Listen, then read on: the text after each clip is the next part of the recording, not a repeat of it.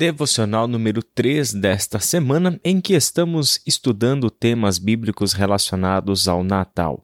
Neste período de advento do calendário litúrgico cristão, nós estamos observando o poder de Deus manifesto na pessoa de Jesus Cristo. Nossa temática desta semana é olhar para Jesus como a criança deitada na manjedoura que detém todo o poder. É esta criança destinada por Deus a governar sobre céus e sobre a terra e por toda a eternidade. Aquela criança é o Filho do Deus Altíssimo o Senhor dos céus e da terra, o princípio e o fim, aquele que é a origem de tudo e o destino de todas as coisas. E hoje nós vamos olhar para dois textos bíblicos, de dois textos proféticos do Antigo Testamento. Um deles é Isaías capítulo 40, do verso 1 ao verso 5, e depois nós leremos dois trechos do livro do profeta Malaquias. Isaías 40, de 1 a 5, diz assim: Consolem, consolem o meu povo diz o Deus de vocês. Encorajem Jerusalém e anunciem que ela já cumpriu o trabalho que lhe foi imposto, pagou por sua iniquidade e recebeu da mão do Senhor em dobro por todos os seus pecados. Uma voz clama: No deserto, preparem o caminho para o Senhor. Façam no deserto um caminho reto para o nosso Deus. Todos os vales serão levantados, Todos os montes e colinas serão aplanados, os terrenos acidentados se tornarão planos, as escarpas serão niveladas. A glória do Senhor será revelada, e juntos todos verão, pois é o Senhor quem fala. O livro do profeta Isaías, especialmente neste capítulo 40, fala de um período da história de Israel bastante conturbado. Deus está, por boca do profeta, falando com seu povo exilado, falando com um povo que está vivendo dias difíceis, de saber que está vivendo numa terra, mas que essa não é a sua casa. Ali não é o lugar dado por Deus aos seus antepassados para que eles desfrutassem da vida boa na companhia do Eterno e cumprissem o seu propósito entre as outras nações. Judá está exilado, mas o exílio não é o seu lugar. Estão ali cumprindo a sentença do Senhor por causa dos seus pecados, por causa das suas iniquidades. E é justamente nestas circunstâncias de adversidade em que um povo se vê exilado, perdido, sem identidade, como consequência dos seus próprios pecados, é que Deus se manifesta, trazendo uma mensagem de esperança, trazendo uma mensagem de consolo como bem enfatiza esse texto. É uma palavra em que o Senhor traz encorajamento, ânimo, auxílio, consolo para o seu povo que está pagando o preço da sua iniquidade. E ao anunciar essa intervenção divina, diz: Olha, no deserto, preparem o caminho para o Senhor façam no deserto um caminho reto para o nosso Deus. E aí vemos aí toda esta esperança se abrindo de um povo que há de cruzar o deserto e voltar para sua terra. Há de cruzar o deserto e retornar para aquela que é a sua casa. Uma mensagem linda de esperança em que Deus está anunciando o fim do exílio, o fim do juízo sobre o seu povo, mostrando-se mais uma vez o Deus libertador. Ora, por que mais uma vez?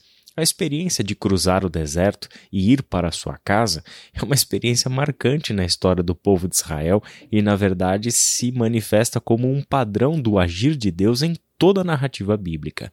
Este povo já havia atravessado o deserto séculos antes, quando o mesmo Deus, em cumprimento à sua promessa aos antepassados, havia libertado este povo com poderosa mão da terra do Egito, da terra da escravidão.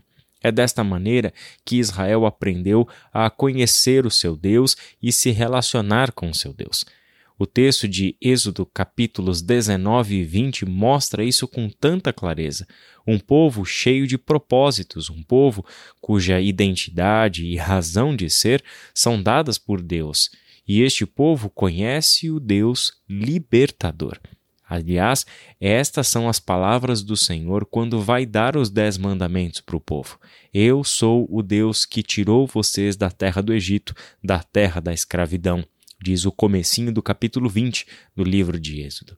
Logo, esta imagem poderosa do Deus libertador intervindo na história do seu povo quando as esperanças já foram embora, quando este povo olha para dentro de si, olha ao redor e não encontra nada no qual possa se agarrar, encontrar algum tipo de firmeza, de segurança, de estabilidade, não pode contemplar um horizonte uh, de paz, de alegria.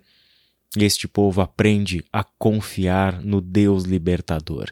E é assim que o livro do profeta Isaías mostra que este povo estava para viver mais uma vez, uma libertação providenciada pelo seu bondoso Deus. Agora vamos ao texto de Malaquias, capítulo 3, do verso 1 ao 5. Vejam, eu enviarei o meu mensageiro que preparará o caminho diante de mim. E então, de repente, o Senhor que vocês buscam virá para o seu templo. O mensageiro da aliança, aquele que vocês desejam, virá, diz o Senhor dos Exércitos. Mas quem suportará o dia da sua vinda? Quem ficará em pé quando ele aparecer? Porque ele será como o fogo do ourives e como o sabão do lavandeiro. Ele se assentará como um refinador e purificador de prata.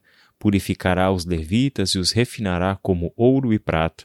Assim trarão ao Senhor ofertas com justiça. E então as ofertas de Judá e de Jerusalém serão agradáveis ao Senhor, como nos dias passados, como nos tempos antigos. Eu virei a vocês trazendo juízo, sem demora, testemunharei contra os feiticeiros, adúlteros, os que juram falsamente e contra aqueles que exploram trabalhadores em seus salários, que oprimem os órfãos e as viúvas e privam os estrangeiros dos seus direitos e não têm respeito por mim, diz o Senhor dos Exércitos. Este texto pode ser colocado lado a lado com o de Isaías que nós lemos, e vemos uma imagem semelhante a preparação do caminho. Malaquias fala depois que Judá voltou do exílio, já se estabeleceu em sua terra, mas passou a viver uma relação conturbada com Deus. Está de volta na sua terra, exatamente como Deus havia prometido. E lembrando que este retorno para a sua própria terra era porque Deus agiu com graça depois que ele os puniu por causa dos seus pecados. Mesmo assim, tendo sido recebidos de volta em casa com misericórdia do Senhor, o povo havia se desviado dos seus caminhos e praticavam uma religião automática, desprovida de qualquer sentimento real de adoração genuína ao nosso Deus. Assim, Deus traz novamente a mensagem de esperança. Enquanto existe um povo de Deus chamado para ser reino de sacerdotes, ainda existem aqueles que estão praticando feitiçaria, cometendo adultérios, jurando falsamente, estão explorando trabalhadores, estão oprimindo órfãos e viúvas e privando estrangeiros dos seus direitos. Uma adoração a Deus feita no templo, que não é acompanhada de uma vida justa, segundo as leis do Senhor, não é uma adoração verdadeira. Na verdade, é apenas uma religião vazia, porque a vida cultua mesmo é um ídolo. Para este cenário conturbado, Deus, mais uma vez, promete que enviará o seu mensageiro. Promete que enviará aquele que trará o juízo do Senhor sobre o seu povo. O capítulo 4, versículos 5 e 6 fala sobre isso. Lembrem-se da lei do meu servo Moisés, dos decretos e das ordenanças que lhe dei em Horebe para todo o povo de Israel. Vejam, eu enviarei a vocês o profeta Elias antes do grande e temível dia do Senhor. Ele fará o coração dos pais se voltarem para os seus filhos e os corações dos filhos para os seus pais. Do contrário, eu virei e castigarei a terra com maldição.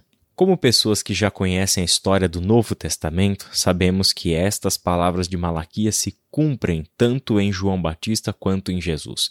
Amanhã nós vamos começar a falar um pouquinho sobre o ministério de João Batista anunciando Jesus, mas é importante que tudo o que veremos sobre João Batista esteja ancorado nesta convicção de um Deus que intervém na história, um Deus que traz a libertação de uma maneira especial uma maneira divina, sobrenatural, justamente nos dias mais escuros, nos tempos mais conturbados.